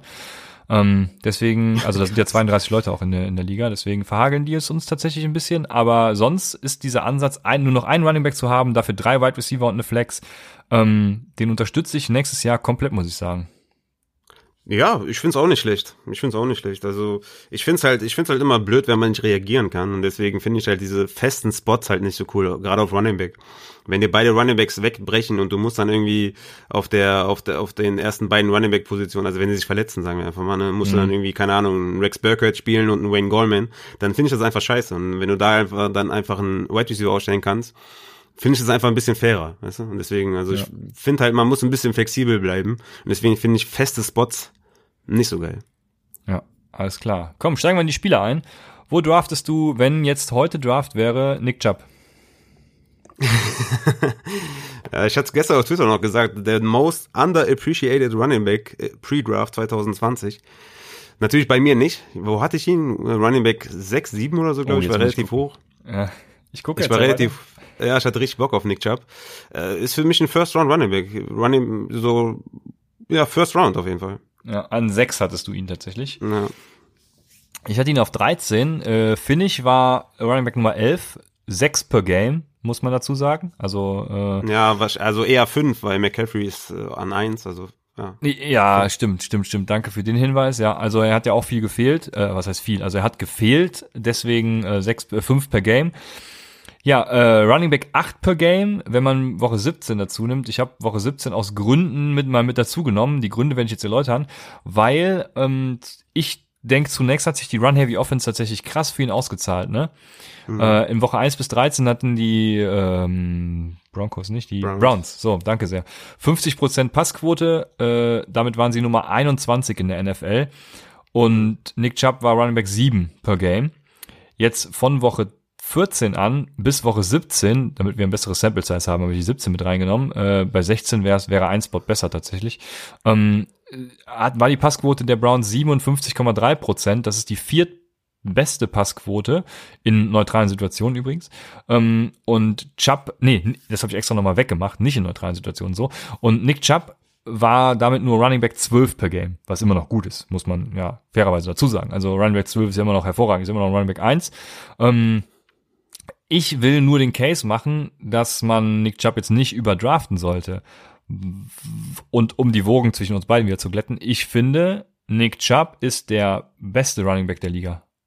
Wenn ja, man auf Pure Running geht. Ne? Also er ist auf jeden Fall besser Geil. als David Henry. Siehst du? Ja, ich würde ich würd Henry, ja, ja, Henry ist halt nochmal eine Sache für sich, ne? Aber man, man kann schon sagen, Nick Chubb äh, kann in der Diskussion sein. Ich würde ihn auch nicht überdraften. Also ich würde ihn, ist für mich halt ein First Rounder, ähm, Borderline würde ich sagen. Wenn ich jetzt, ist jetzt schwer so vom Stand her, aber sagen wir mal Camara, Cook, Henry sicherlich nächstes Jahr auch wieder ein Top Running Back. Dann wird schon schwierig, äh, ob ich da dann schon den ersten Wide Receiver vielleicht, ja, ich, also ich, ich würde sagen so 9, 10, 11 overall wird Nick Chubb wahrscheinlich sein, oder? Ja, das ist mehr als fair. Also ich hätte jetzt wahrscheinlich sogar sogar ein, zwei Spots früher irgendwie gedacht, aber äh, ja, ich bin, damit bin damit fein. Also ich hätte hätte ihn auch so in der Range gehabt, wo du wo du jetzt sagst, glaube ich zumindest, äh, habe jetzt kein, noch keine Rankings irgendwie gemacht, aber ja, das ist so eine so eine faire Range, glaube ich, ja.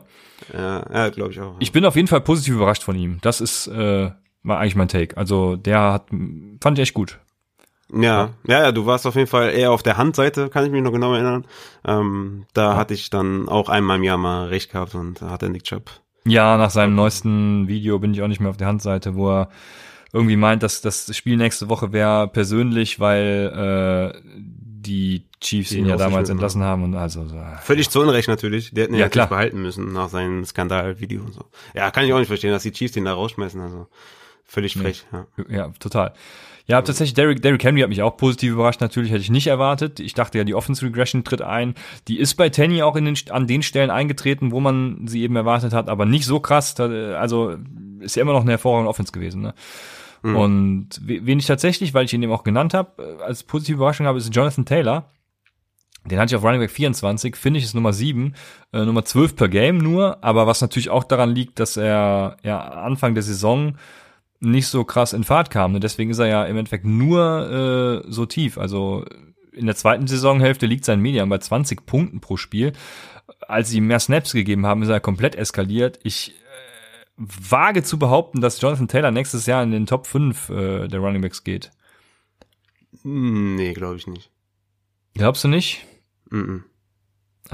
Ich bin sehr gespannt. Also, Raphael. ja, ja. Ich bin sehr gespannt. Ich glaube, das, das ist, ist zu früh. Also, ja, wie gesagt, ist jetzt echt schwer, so aus dem Stand, aber mm, ja, ich, ich hätte, glaube ich, einen Nick Chubb über einem Jonathan Taylor. Ja, da, das ist da, ja. James da Robinson kommt dann auch zu noch mal in die Region. Ne? Ja, Antonio Gibson natürlich über- auch, ja. Ja, Antonio Gibson hätte ich dann doch schon noch mal ein bisschen anders. Also Antonio Gibson Nein, ist für mich für- kein, Für den Den mache ich ich gleich noch einen so- Case, pass auf. eher so in der dritten Runde, vierten Runde. Ja, ja, der, den, den draft ich auf jeden Fall in der zweiten. Okay, ja gut. Ich meine, Spätestens. klar, aber war gestern ja auch schon wieder, ne? Das ist, glaube ich, auch wieder Snapshare 50-50 mit, äh, mit äh, McKissick. Klar, kann sich natürlich irgendwie entwickeln, dass er der Workhorse wird. Ich glaube nicht ganz dran, aber klar, immer noch ein valuable Running Back, definitiv. Was hältst du von meiner These Ja. ähm, bezüglich äh, Running, Rookie Running Backs, was ja ähm, Jonathan Taylor ist, äh, unter anderem, dass man Rookie Running Backs, also auch jetzt für die Draftklasse 21, dass man Rookie Running Backs nicht ähm, draftet, sondern für sie tradet. Weil mit einem Jonathan Taylor Ja, ähm, in der dritten, vierten Runde hast du jetzt auch keine Liga gewonnen. Der ist zwar Running Back 7 äh, overall geworden und Running Back 11 per Game. Ähm, wie gesagt, McCaffrey muss man da ausklammern. Ähm, aber Ligen gewonnen hatte die am Ende und am Anfang hat er dir halt genau das Gegenteil gemacht und zwar auf der, keine Ahnung, ersten, zweiten Running Position dir nur Code geliefert. Also von daher bin ich, also so einer meiner Season-Fazits, Rookie Running Backs nicht draften, sondern für sie traden. Ja, da, also ich habe ja äh, in mehreren Folgen vor dem Draft noch von Rookie Running Backs abgeraten und bin da komplett bei dir. Also genau das ist der Weg, den man gehen muss.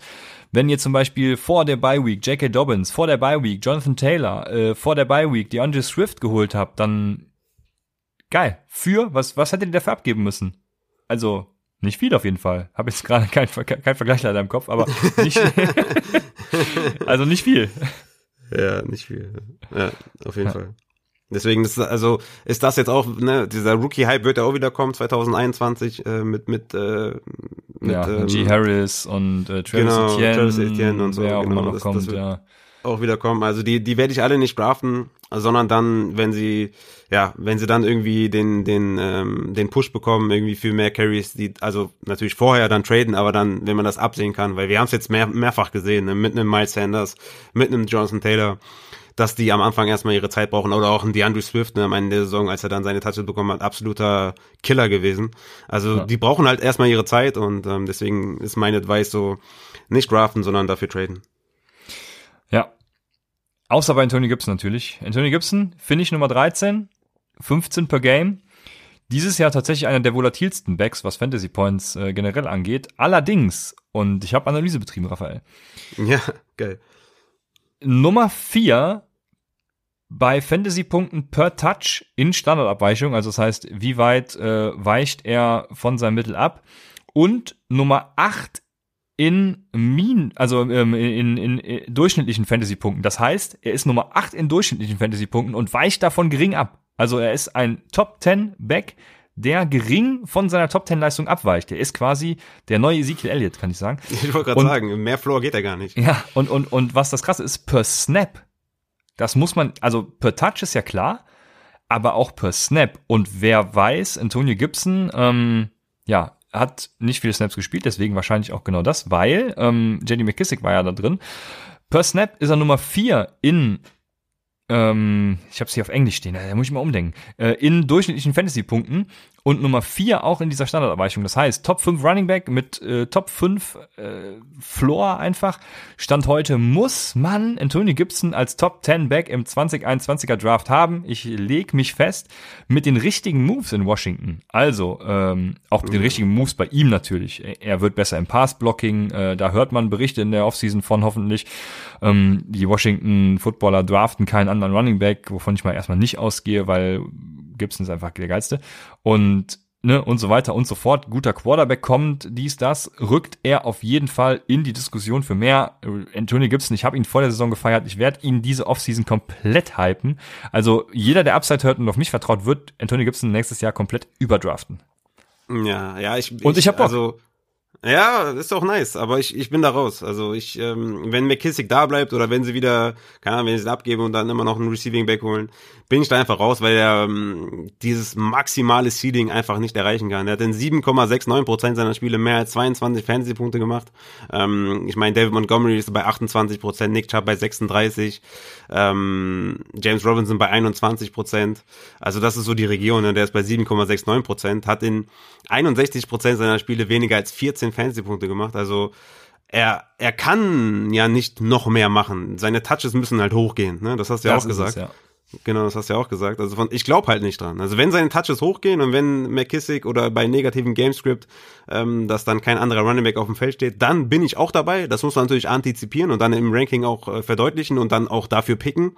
Aber ich glaube, stand jetzt erstmal nicht dran. Also wenn du sagst Top 10 Running Back, das ist mir zu hart. Also ich würde Stand jetzt sagen wir einfach, alles bleibt so, wie es jetzt gerade ist, ne? Also je, alle, die ganze Running Back Konstellation mit McKissick und hin und her und in Miami, dass Miles Gaskin da der, der Workhorse ist, würde ich Stand jetzt um Miles Gaskin über einem Antonio Gibson draften.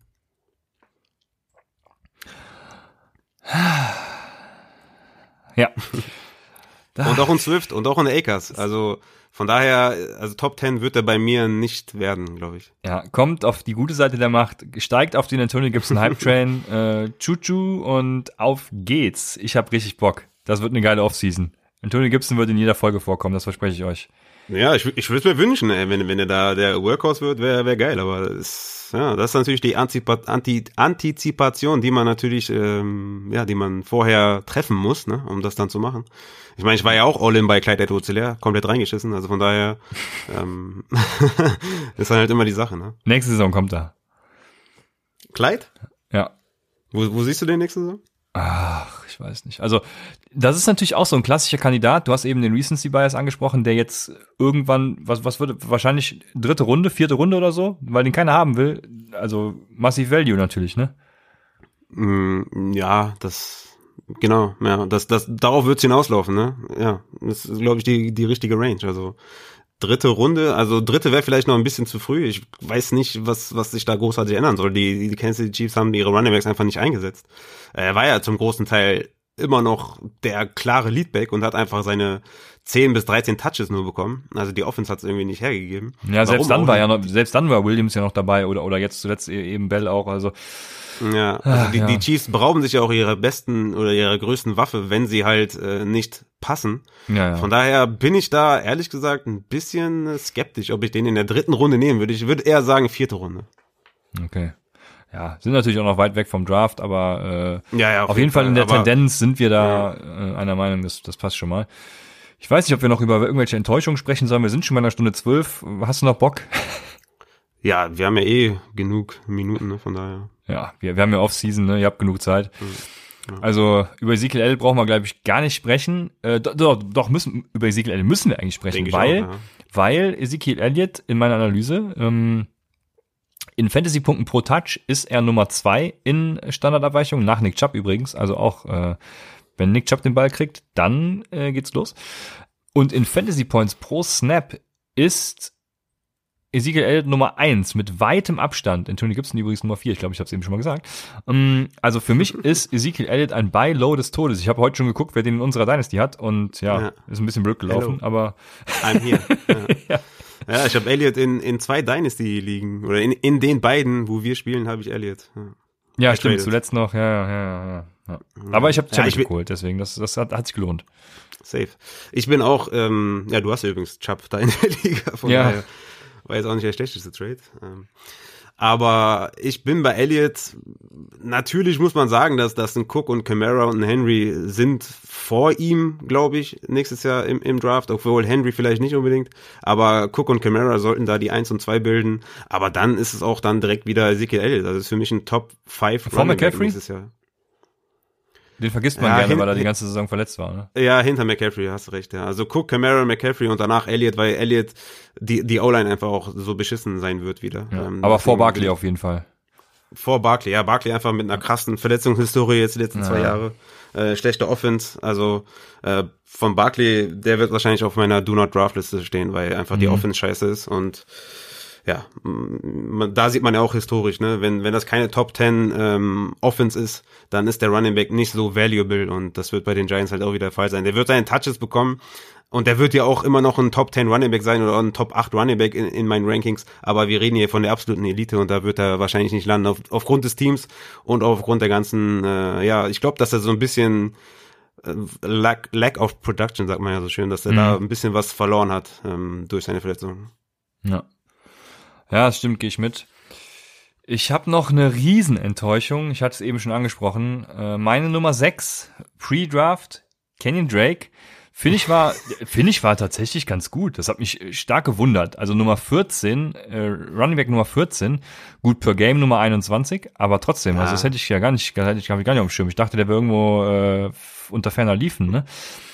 Und da, das, das ist ein hervorragendes Beispiel für vertraut eurem Prozess und äh, was sagst du immer, Prozess über Outcome oder sowas? Also Ja, Ne? genau, Prozess größer ähm, Result. ja, wenn ihr den richtigen Prozess habt, dann, dann werden sich die Ergebnisse auf kurz oder lang selbst einstellen, sage ich einfach mal. Ne? Ich hatte ihn vor der Saison auf 1000 Yards Rushing projected. Er hat jetzt 919 bei 14 Games. Also wenn er nicht, äh, wenn er alle Spiele gemacht hätte, kommt das sogar ganz gut hin. Mhm. Allerdings habe ich vor der Saison auch gesagt, Kenny Drake Receiving wird, ja, Receiving Back wird um die 500 Yards Receiving äh, holen. Oh. Hat jetzt 122 in 14 Spielen. Hier hat Edmonds ihn halt, ja, wie umschreibe ich das jetzt schön? Also richtig, äh, also hat ihm nicht gut getan. Mit 374 Receiving Yards, wenn man die beiden zusammenrechnet, wären es genau die 500 gewesen. Ich habe gesagt, äh, ja, das ist, ist ganz lustig, ne? Also 374 plus 122 sind 496 in, vier, in 14 Spielen wohlgemerkt. Ich habe auch gesagt, sein Snapshare von 79% wird sich nicht ändern. Sein Snapshare ist 58%. Ja, und ähm, genau das, ne? Chase Edmonds kam aus dem Nichts irgendwie dazu. Äh, meine Projection war eigentlich ganz gut, aber ich hatte eben nicht mit Chase Edmonds gerechnet. Kenny Drake, nur Running Back 14 statt 6. Zwar super im Consistency-Ranking auch, das hat mich auch gewundert. Äh, Nummer 5 in Fantasy Points per Snap. Aber ja, halt nur ein mittelmäßiger Fantasy Running Back, sag ich einfach mal. Ja, hat mich enttäuscht. Mm, Ja, klar, hat mich auch enttäuscht. Also hatten 78 Prozent seiner Spiele weniger als 14 Fantasy-Punkte gemacht. Ähm, und das war immer so das Ding bei, bei Drake. Wenn er einen Touchdown macht, dann hat er über 14 Fantasy-Punkte und wenn nicht, dann halt nicht, weil er halt kein Receiving-Faktor ist und auch nicht die riesen Yards abgerissen hat. Also ja, ganz klare Enttäuschung und ähm, Dynasty-Wert ist ganz krass im Keller. Ne? Also ähm, ich kann mir gut vorstellen, dass die Cardinals sich von dem trennen. Also in der NFL ist nichts äh, ausgeschlossen ne? und äh, der Headcoach hat ja auch schon des, Öf des, Öf des Öfteren schon gesagt, dass er Drake ganz geil findet. Ob da, ob da viel Wahrheit drinsteckt, weiß ich nicht, aber Ja, bei dem muss man sich ja eh fragen, weil Genau. das, äh, Genau, ich glaube, aber wenn die Cardinals den nicht behalten, dann wird der schweren Markt haben und dann wird es so Richtung Livion Bell-Style laufen und dann wird er keinen Wert haben. Ah, gut, äh, gut, Livian Bell ist auch ein gutes Stichwort, ja. Der, also ja, okay, ich, ich wollte nur sagen, dass der auch einer meiner größten Enttäuschungen ist. Ja, gut, okay, die Saison ist natürlich auch äh, bescheiden verlaufen und äh, dann mit dem Wechsel zu den Chiefs kann man nicht so ganz, äh, ja, kann man nicht so werten, glaube ich. Ähm, Ja. Ja, war unglücklich. Aber wenn ich so durch meine Runningbacks hier scrolle, dann wird ein Top 10 Antonio Gibson immer unwahrscheinlicher. Also Ach, der Raphael, ich wird bitte mit dich. Sicherheit außerhalb der Top 10 Runningback. Nein. wenn ich mir hier noch so angucke, was hier noch alles da ist, also mit äh, Cam Akers zum Beispiel oder äh, ja, da, da Ja, wo, wo hast du Cam Akers, wenn er, wenn er das macht, was er gestern gemacht, also vorgestern, ähm, Samstag, wenn ihr hört, äh, wenn wenn er das, also wenn er Leadback in Los Angeles ist. Ja. Ja, der hat ja 138 Rushing Yards gehabt und, und einen Score, ich glaube 26 Carries oder so. Ja, dann wird der safe erstmal vor Antonio Gibson sein. Und dann würde ich mal sagen, so ja, in der, in der Top 10 Diskussion auf jeden Fall. Ja, alles klar. Ja, gut. Äh, ach, ich habe hier noch John Howard stehen. Ja, über den müssen wir nicht viel sprechen. 0,7 Also, Fantasy Points per Touch, was ungefähr auf dem Level von Melvin Gordon ist. Also wenn er, Oh wenn er- Mann, wenn ich er wollte gerade sagen, was für Melvin Gordon, ey. Also. Typ, ey. Ja, wenn, wenn er gespielt hat, dann war Jordan Howard auf Melvin Gordon Level, was nicht so schlecht war dieses Jahr. Also, Ja, siehst du? ich verstehe es nicht. Was sagen wir zu Melvin Gordon? Killer-Typ oder was? Ja, also gut. Ja, was soll ich sagen? Also ich, Nee, war nicht Killer. War besser Was? als gedacht, oder? Also aus meiner War- Sicht schlechter als gedacht, weil äh, ja, war besser als gedacht aus meiner Sicht. Ja, ja, klar. aus deiner Sicht. Und da ist natürlich auch die Sache, was passiert mit Philip Lindsay? Er ist Restricted Free Agent, das heißt, die Broncos können, jetzt muss ich aufpassen, dass ich nichts Falsches sage, aber können seinen Offersheet irgendwie matchen, ne? Und äh, ja. ich hoffe ja, dass ihn irgendjemand als Start Starter haben will und Mhm. dass er abwandert, weil dann sehe ich in ihm großen Value. Aber wenn er bei den Broncos bleibt, zusammen mit Melvin Gordon, ja, pff, oh, ne. Ist so jetzt genau das passiert, was wovor alle Angst hatten aufgrund seiner Größe und seines Gewichtes, dass er oft verletzt ist. Ich glaube, ähm, dass da keiner dem sagt, hey, du bist bei uns der Leadback. Denke, die werden das einfach easy matchen. Die haben dann halt einen Death Running Back am Start mit Philip Lindsay, den sie auch Carries geben, aber ich glaube, der hat ziemlich viel an Wert verloren, in Dynasty vor allem auch. Und auch Real Life hat er, glaube ich, viel verloren mit seinen, mit seinen Verletzungen, mit seiner Verletzung in der Saison jetzt. Ich glaube, das ist, ist nicht gut für den. Ja, oh, da, ja, das, das sehe ich tatsächlich ein bisschen. Also ich, ich sehe, also ich kann natürlich, ne, wir können ja nur mutmaßen, ich weiß es nicht. Also ich Ja, würde das jetzt nicht so sehen und äh, glaube nicht, dass er dadurch so viel Wert verloren hat. Aber ich bin wieder mal gespannt, was Ich meine ich passieren mein wird. halt so aus, aus GM, also weißt du, ein Melvin Gordon wird nicht an Wert verlieren, weil er dieser typische Running Back ist. Und, und ein Philip Lindsay halt schon, weil er halt nicht dieser typische ist. Ja, ich weiß auf jeden Fall, was du meinst. Ja, ja. du? Ja, deswegen glaube ich, dass er da so standing-wise in der NFL bei GMs und Coaches halt Standing verloren hat. Ähm, ob das jetzt gerechtfertigt ist, ist eine andere Sache. Aber ich glaube, da hat er ein bisschen jetzt äh, eingebüßt. Ja. Ich habe übrigens extra eine Sache von letztem Jahr, da haben wir auch ein Recap gemacht und ich habe mir das nochmal angeguckt und äh, wie, wie letzte Woche schon, da sind so ein paar kleine Sachen dabei, die, die, die muss man einfach wieder rauskramen. und es geht vor allem um das Nick Chubb Undervalue-Gedöns. Ne? Du hast ja gesagt, er wurde von vielen un unterschätzt. Und letztes Jahr war eine Analyse aus dem Consistency-Ranking von mir. Nick Chubb mit einem 90er Rating, der beste Rushing Running Back der Liga mit 1453 Yards, auch mehr als alle. Ich weiß nicht mehr, was ich da sagen wollte oder was ich da gesagt habe, aber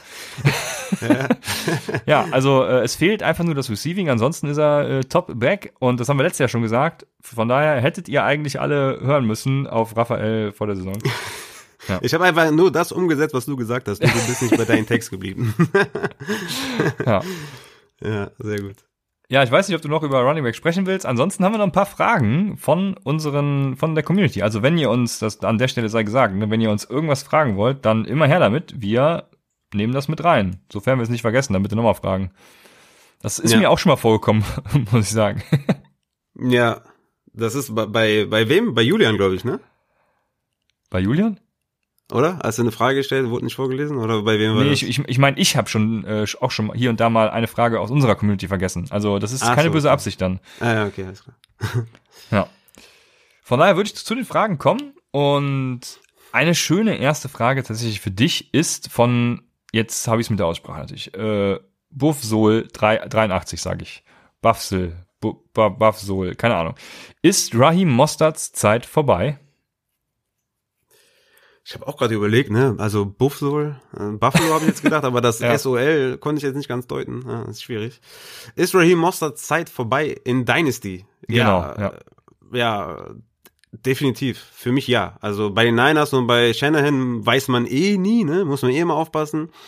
Running Backs sind äh, sehr replaceable, also man muss die nicht halten aus Franchise-Sicht. Du kriegst immer einen Running Back in den dritten, vierten, fünften, sechsten undrafted im Draft. Also letztes Jahr war ich noch auf jeden Fall am Start bei Raheem Mostert, hat ja auch abgeliefert, äh, Fantasy-wise per Game zumindest, äh, war ja ziemlich gut. Aber ähm, jetzt ist ein Jahr vergangen und also ich würde Mostard in Dynasty auf jeden Fall nicht in der Running Back 2 Diskussion mehr sehen, also in der 12 bis 24, sondern eher in der Running Back 3, also sprich 24 bis 36 oder vielleicht sogar noch schlechter, je nachdem, was die Niners noch so auf Running Back machen, ne, in der Free Agency oder im Draft. Also die Raheem Mostard Zeit, wenn ich das jetzt so einschätzen soll, ist meiner Meinung nach eher abgelaufen, weil du es gesehen hast mit Jeff Wilson, du hast gesehen mit McKinnon, ähm, die sind sehr austauschbar, gerade in dem System. Natürlich ist Mossad immer noch der Beste von denen, aber ähm, ich würde sagen, es ist ein Jahr vergangen, was immer gegen einen Running Back spricht und von daher bin ich da eher äh, raus bei Mostard. Ja, Ja, ich war es ja vorher schon, äh, dann dachte ich zwischenzeitlich, er ist der Leadback, du hattest recht, aber jetzt hat man ja gesehen, als er wiederkam, irgendwie ist er es doch nicht. Sehr verrückt. Also die, die 49ers sollten am besten einfach Philipp Lindsay holen und ihn als Leadback installieren. Dann sind wir alle glücklich, würde ich sagen. das ist ja krass. Ich, also ich sag auch, ja, äh, seine Zeit ist natürlich nicht vorbei, weil er irgendwo, selbst wenn es bei Ja. den 49ers halt jetzt ist, äh, er, er wird seine Punkte halt trotzdem irgendwie machen. Aber die Zeit als Leadback, wie du ihn zum Beispiel vor der Saison gesehen hast, die würde ich auch sagen, ist vorbei, ja. Genau, deswegen habe ich halt gesagt, Running Back 2, so, das Ja. ist er für mich nicht mehr. Ja. Genau. Dann haben wir noch ein paar Fragen zu, ja, ich sag mal vornehmlich äh, Rookies. Äh, Es geht hier um spezielle Spieler. Ich weiß nicht, ob ich jetzt alle Spieler vorlesen soll oder ob wir das Thema Rookies generell mal behandeln sollen. Raphael, äh, wie sollen wir es handhaben? Soll ich sie vorlesen? Ähm, ja, wir, wir können grundsätzlich drüber reden, was man mit Rookies anstellen soll. Ähm, man muss jetzt, also mir ist egal, kannst kannst dir Fragen vorlesen, die Namen vorlesen oder wir machen es allgemein. Ist- Ja, komm, dann, dann ich lese einfach die Namen vor, auch die, die sie gestellt haben. Dann äh, gibt's hier Fame für zum Beispiel Swiss Guy. Der fragt, wie seht ihr Rux und Judy in Dynasty? Dann fragt äh, Martin Schivas, können wir das auch erweitern auf Mims, Hamler und JJ Taylor? Und CM1702 fragt, was machen wir mit Rookies, die wir auch zum Beispiel auf dem Te äh, Taxi Squad oder Practice Squad haben, wie zum Beispiel Ino Benjamin oder äh, Devin heißt er, glaube ich, Devin Asiasi, äh, Tight End von den ähm, ah, Patriots. Äh, also was machen wir mit solchen Spielern? Und, und ich würde mal bei den ersten beginnen, ne? Rux, Judy.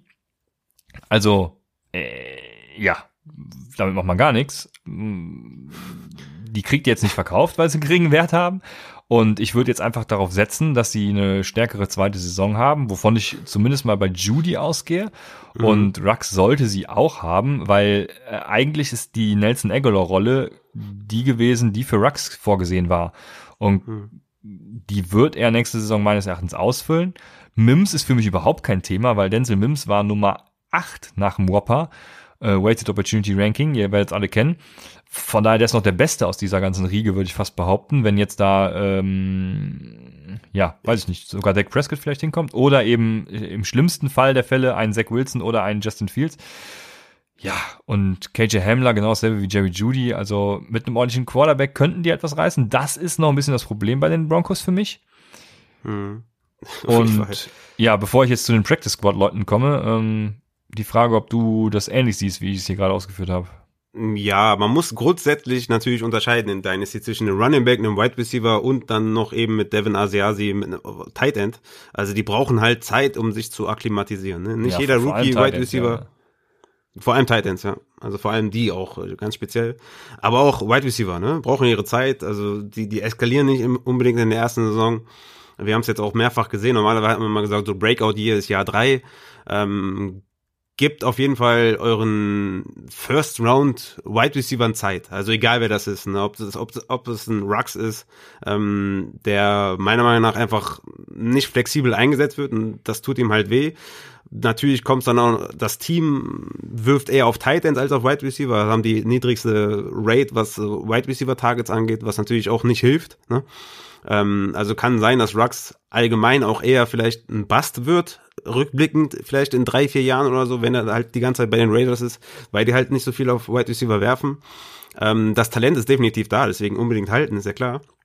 Jerry Judy, ja, mh, du hast gesagt, das einzige Problem von Judy ist, glaube ich, Drew Lock.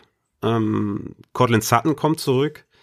Judy hatte jetzt nicht die beste Saison, hat auch einige Drops, ne, was so hängen geblieben ist, aber ist natürlich ein generational Talent, was so Route Running angeht und so, das ist einfach gut. Aber er braucht sicherlich noch ein bisschen Zeit, äh, er ist noch nicht so ready gewesen, glaube ich, dieses Jahr. Ne, wie gesagt, Drew Lock ist natürlich auch ein Problem, auch gerade in Dynasty, was ist in zwei Jahren, was ist in drei Jahren, was ist in vier Jahren, kommt dann noch ein guter Quarterback hin. Ist natürlich ein Problem für Judy, aber beides auf jeden Fall Wide Receiver, die man halten muss, definitiv. Mims ist halt auch jetzt schon jemand gewesen, den du so in der Wide Receiver 3 Diskussion hattest, wenn er fit war ähm, und das dann größtenteils auch bestätigt hat. Also immer noch immer für Upside gut, äh, Mims. Ich glaube, hat eine, hat eine große Karriere vor sich, wenn, also Fantasy-Karriere, sage ich jetzt einfach mal, ne? Ist ja nicht unbedingt immer gleichzusetzen mit Real NFL. Aber ich glaube, das ist, wird ein valuable Player sein in, in, in, in Fantasy, wenn dann auch der äh, Quarterback kommt und der dann auch passt und das ganze Team passt. Hamler ist für mich jemand, der so, also Hamlers Ceiling ist so Cole Beasley, weißt du? Ja, Hamlers das passt Ceiling, ganz gut, glaube ich, ja. Ja, Hamlers Ceiling war nie Antonio Brown oder so, weil er einfach ein Slot-Wide Receiver ist, ein reiner Slot-Wide Receiver. Und das absolute Ceiling von ihm ist äh, Beasley, so hat man ihn auch gedraftet, so wurde er auch angepriesen von mir. Ich gebe ihm nicht so die große Fantasy-Relevanz, auch in den nächsten ein, zwei Jahren nicht. Trotzdem ein Spieler, den man unbedingt halten muss, um zu gucken, was passiert. Ne? Weil das Talent ist da. Und wenn du dann irg irgendwann einen Flex-Guy wie à la äh, Beasley hast, dann ist doch geil, den zu haben. Also von daher unbedingt halten. Und ähm, wen hatten wir da? JJ Taylor oder irgendwelche Running Backs? Genau, jetzt äh, kommen die Practice Squad Leute, also ah, JJ so, Taylor okay, und, und Ino Benjamin, äh, vor allem auch ja. von, den, von den Cardinals und dann eben Devin Asiasi, genau, da haben wir ja schon was zu gesagt. Also JJ Taylor und Ino Benjamin eigentlich nur, ja. Ja, das sind halt so Running Backs, die, also JJ Taylor jetzt nicht. Ich glaube, der wird seine Chance, äh, glaube ich, ja, nicht bekommen. Ist ein reiner Receiving Back ja. eigentlich nur. Also wird eine sehr, sehr kleine Rolle bekommen. Vielleicht Special Teamer. Äh, spielt er jetzt wieder Quarterback. Ja, genau. War wahrscheinlich auch Highschool Quarterback, wer weiß. Aber ähm, das ist halt so, so ein, so ein Justice Hill Type of, ne? Also ist vielleicht, äh, ja, ist dynamisch im Receiving Game oder so, aber wird jetzt auf kurz oder lang wird das nichts mehr werden. Ähm, bei einem Ino Benjamin verhält sich das ein bisschen anders. Der ist halt ein kompletter Back, ist ein All-Around-Spieler. Kenyon Drake, wie gesagt, kann weggehen. Äh, ich weiß gerade gar nicht, wie es mit Chase Edmonds äh, Vertragssituation aussieht, aber Eno Benjamin könnte nächstes Jahr der Leadback bei den Cardinals sein, wenn sie keinen, keinen Free Agent Running Back holen, wenn sie keinen draften, wenn sie Drake nicht behalten. Also da ist die Chance da, definitiv. Das wäre jemand, den ich auf jeden Fall auch noch äh, behalten würde. Aber JJ Taylor würde ich abgeben und ähm, wäre für mich jemand, der, den ich auch droppen würde für, also man muss auch mal sagen, ne, in Dynasty ist halt auch immer sehr wichtig, wenn die Training Camps anfangen und wenn die erste News kommt, dass ein James Robinson, ja, ich nehme ihn jetzt einfach mal als Beispiel, oder letztes Jahr ein Darren Waller und dieses Jahr ein Logan Thomas, wenn diese News rauskommen, dass der und der Spieler irgendwie gut ist oder eine Chance hat, irgendwas zu werden, muss man den direkt äh, claimen in Dynasty und direkt auf die Bank setzen. Und dann sind natürlich Spieler wie JJ Taylor ähm, oder von mir aus auch Asiasi, äh, wo man bei den Patriots natürlich auch gar nicht weiß, was da auf Quarterback abgehen wird, sind das Spieler, die du unbedingt dann droppen musst für irgendwelche Hype-Spieler, wo die Chance besteht, dass die halt ähm, Impact haben in der in der gleichen Saison, also dann in, in 21. Also wenn die Training Camps anfangen und irgendwelche äh, Gerüchte aufkommen, muss man diese Spieler auf jeden Fall claimen. Ja, ja, und ich bin da, also kann ich nur unterstreichen, nochmal sagen, plus eins. Ähm, Ino Benjamin würde ich auch auf jeden Fall halten.